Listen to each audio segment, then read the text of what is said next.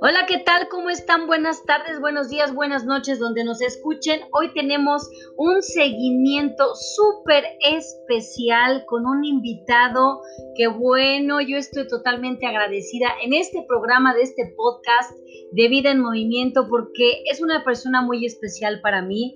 Es, es, uno de mis consentidos y ni modo que oigan los demás tíos, pero sí, mi tío Pepe Anaya es uno de mis tíos consentidos porque es la persona más sensible, más bella, más todo que existe en el mundo mundial. Y bueno, pues ustedes escucharon el capítulo de Natalia Anaya, Nati, mi prima, que fue la que recibió un riñón por parte de su papá. Pero ¿qué creen? El abuelo, que es Pepe Anaya, mi tío, él fue el que donó uno de sus maravillosos riñones. Él es un donante o es una nefrectomía, nefrectomía, ¿verdad? Este, a uno de mis tíos que en paz descanse, pero mi tío Pepe Anaya lo tenemos al aire. Tío, muchísimas gracias por esta entrevista. Un placer, Mónica. Un placer estar contigo y sobre todo que le dé seguimiento a este tipo de entrevistas que verdaderamente son motivo de vida. Tío, cuéntanos Híjole, es que son tantas cuestiones muy, muy interesantes. Cuéntanos cómo es la vida de una persona que donó un riñón. Nosotros tenemos dos riñones con los cuales podemos vivir perfectamente bien toda nuestra vida con uno. Pero para ti, tomar ese paso de donar un riñón a uno de tus hermanos, ¿cómo ha sido tu vida después de donar tu riñón? Fíjate, Mónica, eh, mi vida realmente ha transcurrido normal, eh, pero me gustaría darte eh, un antecedente, obviamente, de lo que ocurrió antes de, la donación. mi hermano Rafael, cuando supimos de su gravedad por la insuficiencia renal que padecía, y que ya era pues, un término de vida muy corto, que le daban con una familia muy numerosa, más muchos pequeños, eh, mi hermano Arturo fue el primero que se puso por delante, la fila por delante como donador. Eh, tú sabes bien que la familia, pues ahí somos muy participantes, somos una célula muy cerrada, y por lo cual participamos, pues casi todos de eso porque tenemos buena, eh, buen origen, buenos sentimientos y principios. Pero en fin, no te la voy a hacer muy larga porque sé que tus entrevistas no tienen el tiempo necesario. Pero en fin, mi hermano Arturo no pudo ser calificado, la Junta Médica no lo calificó como apto para ser donante porque tiene una cuestión, problema que hace eh, cálculos renales. Entonces, por lo tanto, pues él se decepcionó, mi hermano Rafael obviamente cayó en una depresión tremenda, pues no había mucha posibilidad, y a pesar de que los tantos hijos que tenía y todo eso, pues eh, no todos eh, entran a una cosa de estas, de esta naturaleza. Entonces yo me enteré, ¿verdad?, del fracaso que había tenido y silenciosamente me fui a hacer análisis a ver si era yo, eh, pues capaz de poder donarlo, no sé si era yo este, candidato. compatible con él, candidato, etcétera. Yo había padecido tiempo atrás una osteoporosis severa, wow. en la cual pues prácticamente me hacía como no candidato viable. Claro, claro. A fin de cuentas dije yo que no pierdo nada en hacerme los análisis. Total, fui, me puse en contacto con los nefrólogos y, me llevaron toda una secuencia de pruebas eh, que son bastante largas y dramáticas. En ese tiempo, hace, estoy hablando de hace más de 20 años de eso que ocurrió. Wow. Entonces, eh, eh, pues toda una fueron dándose prácticamente fíjate que no tenía ya nada de osteoporosis, había desaparecido completamente, estaba completamente sano, era compatible al 100 con él, como si fuéramos gemelos. Y yo todo esto lo hice en silencio, porque dije, no quiero eh, causar falsas esperanzas o algo que se fuera a dar, ¿no? Claro. Cuando me dieron el visto bueno que yo era eh, un candidato y estaba yo dispuesto a hacerlo, adelante, ya le informé a mi hermano que yo sería el que le donaría el riñón, obviamente informé a mi familia, con la cual pues obviamente hubo este, obstrucción o que eh, las discusiones, ¿no? Decían, espérate, ¿sí? Eh, ¿Cómo vas a hacer esto? ¿Y qué va a pasar con tu mujer? ¿La vas a dejar sola? Claro, claro. Eso fue muy simple para mí decirle a mis hijos, bueno, ustedes ya están grandes, claro. Se pueden hacer cargo de ella, claro. ¿verdad? Para eso está. Pero yo creo que salvarle la vida a mi hermano, hacer el intento de salvársela, pues es, es importante. Así se pero continúa, no te, no te quito, pues, este, cómo va tu, tu, tu pregunta. Sí. Eso fue lo que me motivó. Sí. Yo sabía esto y tomé la decisión de hacerlo. Es, es, impresionante, gracias por compartirlo, porque es una decisión que tienes que tener muchas agallas para hacerlo, porque el, el tú ver, el salvar a tu hermano, que lo hiciste por muchísimos años gracias al riñón, eh, diste vida. Entonces, esta, esta maravilla, definitivamente, esta magia que, que hace Dios de, si tenías osteoporosis, pues no eras candidato en aquel entonces. Y la recuperación como si no tuvieses nada y como si fuesen gemelos, eso realmente es un milagro y es algo que las personas no saben. O sea, los que necesitan un riñón están con la angustia de que pues sí, necesito un riñón y a ver quién es compatible y buscan a toda la familia y la, la, la. Pero el que tú y el que, por ejemplo, tu hijo Mar hayan hecho esto de donar su riñón con todo el amor del mundo, con todo eso de, bueno, yo ya viví, ahora entonces siguen eh, eh, mis hermanos y se puede encargar otra persona de X persona, eh, válgame la redundancia.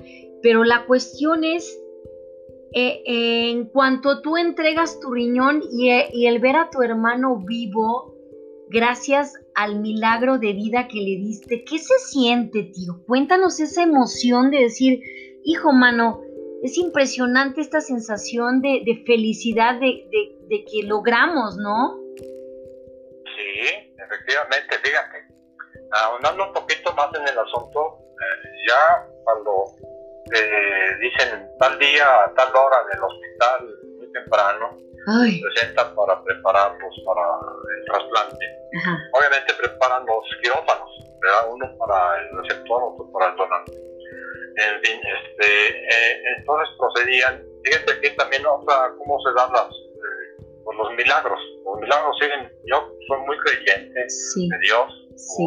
de lo confesó Nápoles también, mi nieta, soy católico creyente y creo en los milagros, sí. porque existen y además los he visto. Eh, a mí me hacen los análisis y curiosamente se dona el riñón más chico que tengas ¿Cómo crees? Sí, o sea, en el, sí, así es. La selección es que te, para que te quede el más grande al, al, que donó para que tenga la capacidad de mantenerse con vida sin problemas. Wow. En este caso, eh, cuando hicieron los análisis y todo esto, a mí cuando ponen una manguera por acá, por una vena de la pierna que entra a los riñones para ver los tamaños ah. de los riñones, el se supone que el lado izquierdo, uh, el lado derecho de la persona es el más fuerte y el lado izquierdo es el más débil, el más chico. En mi caso fue al revés. El, era el lado izquierdo el más fuerte y el lado derecho el más chico. ¿Cómo crees? No más débil, sino estaban muy buenos, pero uno era más chico que el otro. Y obviamente esto cambió, eh, ahí es donde viene la, la cuestión milagrosa.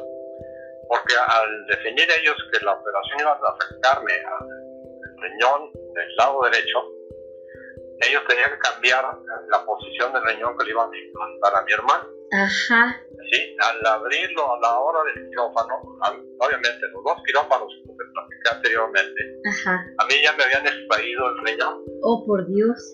A él, entonces lo abren para, acá en el vientre, para ponerle el riñón que va en la parte del estómago, abajo del peritoneo, por ahí más o menos. Ajá. Eh, obviamente para colocarlo del lado que va a ser, ¿verdad? Invertido. Claro. Ahí se encuentra con un problemón, tenía un aneurisma. Eso al tiempo fue lo que realmente le viene causando la muerte a él, ¿no? la insuficiencia renal. Claro, claro. Entonces, se tardaron mucho tiempo al punto que ya mi riñón extraído iba a morir. No, por claro. Falta de, de trasplantarlo inmediatamente, claro. de la vida, ¿no? Eh, entonces tuvieron, hicieron una operación de magia ahí, de milagrosa, y le arreglan esa arteria que estaba inflada. ¡Qué barbaridad! Y eh, le implantan ya el riñón, ya casi a hice mi riñoncito. Uy. Y bueno, entonces todo bien, no había camas de terapia intensiva para él después de la operación. No, no puede ser. Porque nos pasaron a cuartos comunes y corrientes a los dos. Uf. ¿Sí? Eh, eh, eso le salvó la vida a él por segunda vez, porque al injertarse del lado contrario, Ajá. salvaron la vida por el aneurisma que se encontraba. Sí. De otra manera, si ha sido el riñón izquierdo el que me quitan, Exacto, aunque se lo hubieran puesto, le hubieran reventado la vena. exacto. Qué barbaridad. Sí. Y luego siguió el este, ellos pasaron a camas este, de cuarto natural en terapia intensiva él, tenía que pasarla. Ajá. Y este, mi mujer nos cuidaba a los dos porque todos se fueron a festejar los trasplantes. No sabíamos en las habitaciones. Ay, por Y Dios. mi hermano estaba feliz, yo me estaba muriendo. de- Sí. Y que una cosa, Mónica, y es muy importante que la gente lo sepa. Ajá. Tú has tenido hijos y sabes lo que es parir. Claro. El dolor es muy fuerte. Ajá. Un dolor de muelas, un dolor de huesos, Sí, sí, sí, sí. no sé. Es terrible. Pero un dolor físico eh, no se guarda en el recuerdo, afortunadamente. Ajá. Sabes que te dolió mucho, Ajá. pero no se guarda. Los dolores que se guardan adentro son los del alma. Ajá. Eso sí, son muy difíciles de sacar, necesitas de terapia, psicólogos, o no sé, ¿no? Cosa, pero ya me estoy metiendo en otros asuntos que no son los de la entrevista, ¿no? Pero te digo, me acuerdo que fue doloroso, veces el dolor se suple con el amor. Sí. El amor es eh, el milagro más grande que hay, pues.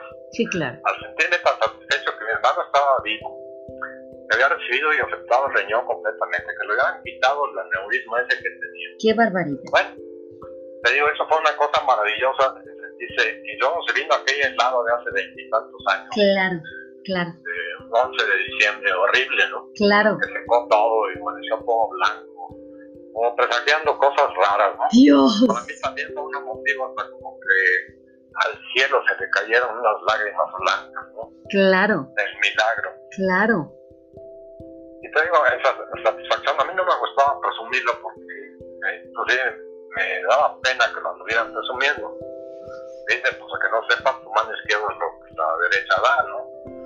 Pero decían, oye, pues es falsa modestia, Claro, ¿verdad? Deja que la gente te celebre. claro, claro. También el ejemplo para que en el futuro pues sigan un, ese precisamente ese ejemplo, valga la redundancia, Ajá. hagan lo mismo por sus seres queridos o por, por humanidad, Claro. como por- seres humanos.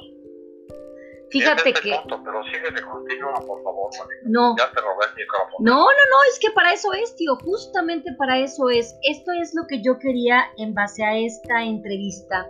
Y como lo dices, no, no es en, un, en base al, al egocentrismo, al decir yo, yo. Es más, yo sé que a ti te cuesta mucho trabajo hablar sobre todas las miles, miles y miles de acciones buenas que haces, que tampoco mencionaré porque no te gusta decirlas, pero eres un ángel en tierra para todos nosotros y realmente es importante que la gente sepa que la human debemos regresar a la humanización porque ya se está viviendo en otra época donde las personas no saben, no ven la importancia que es estar protegiendo a los nuestros o a personas que igual no conoces. La cuestión es ayudar y es respirar igual ayudar. Si abres el ojo, la cuestión es que si estás sano, pues a moverte y ayudar a los demás.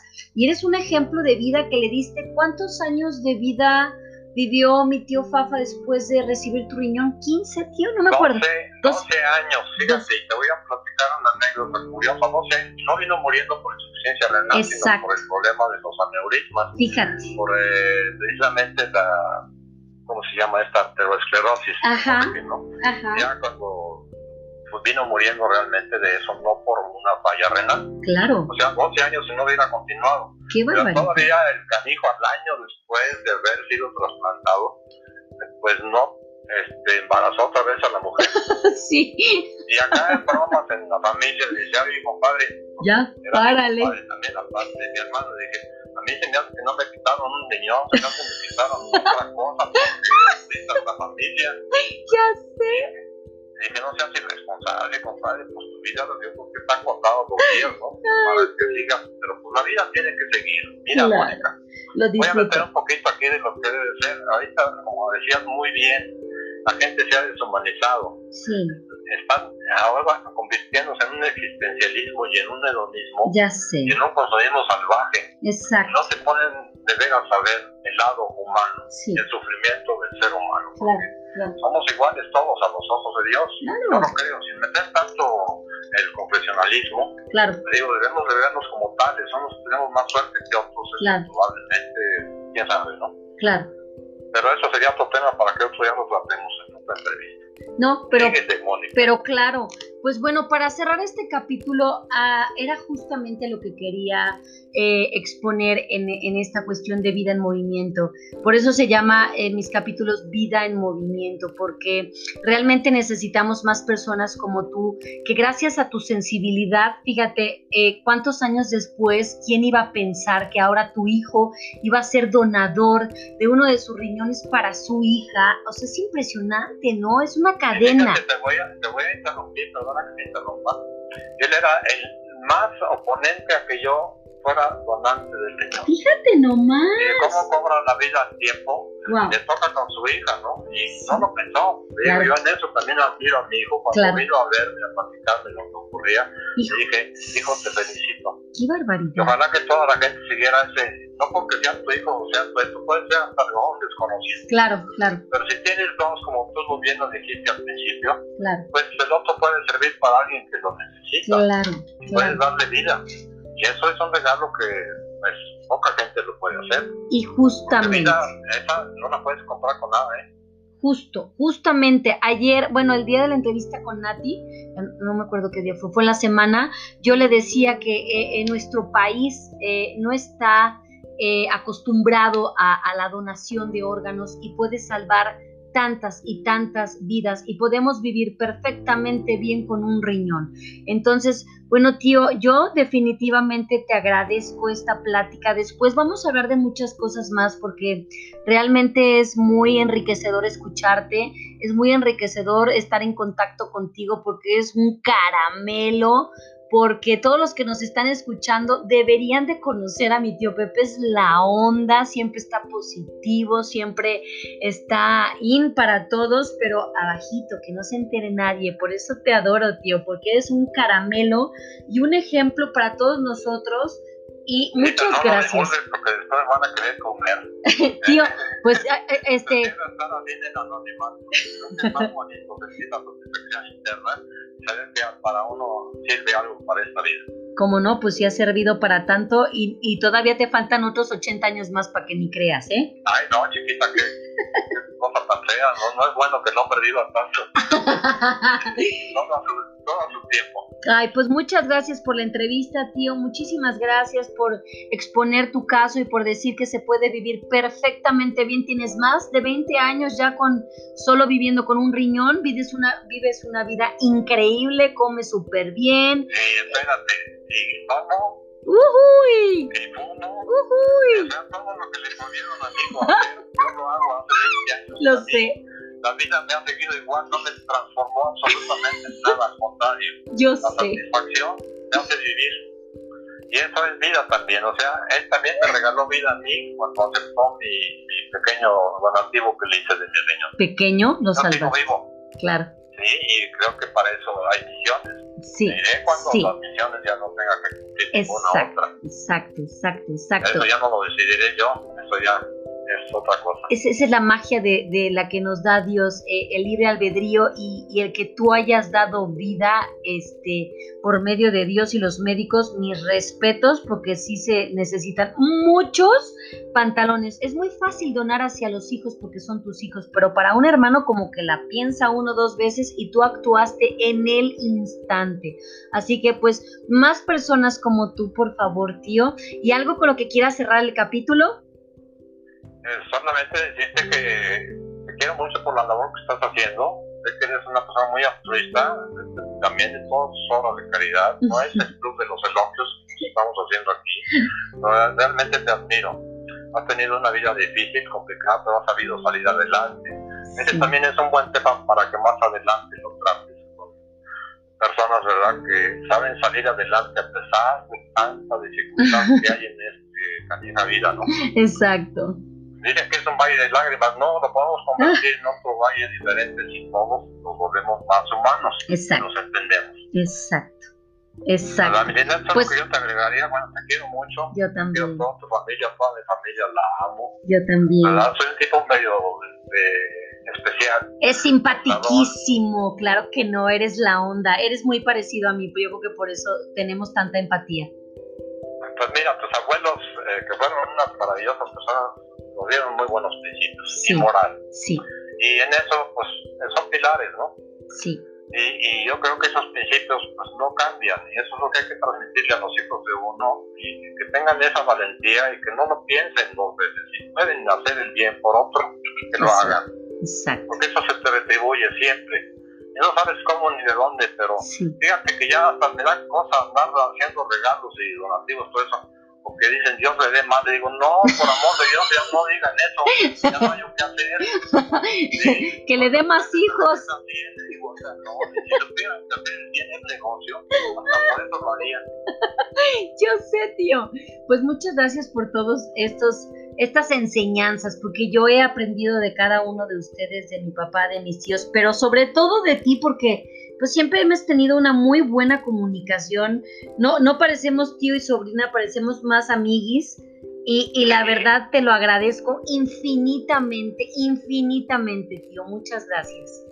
Te quiero mucho, chiquita, sigue adelante eso, te deseo lo mejor de lo mejor y ojalá pronto tengas un programa en televisión y todo esto, para que la gente te vea. Tu labor es muy importante Qué hermoso. y hay que despertar conciencias.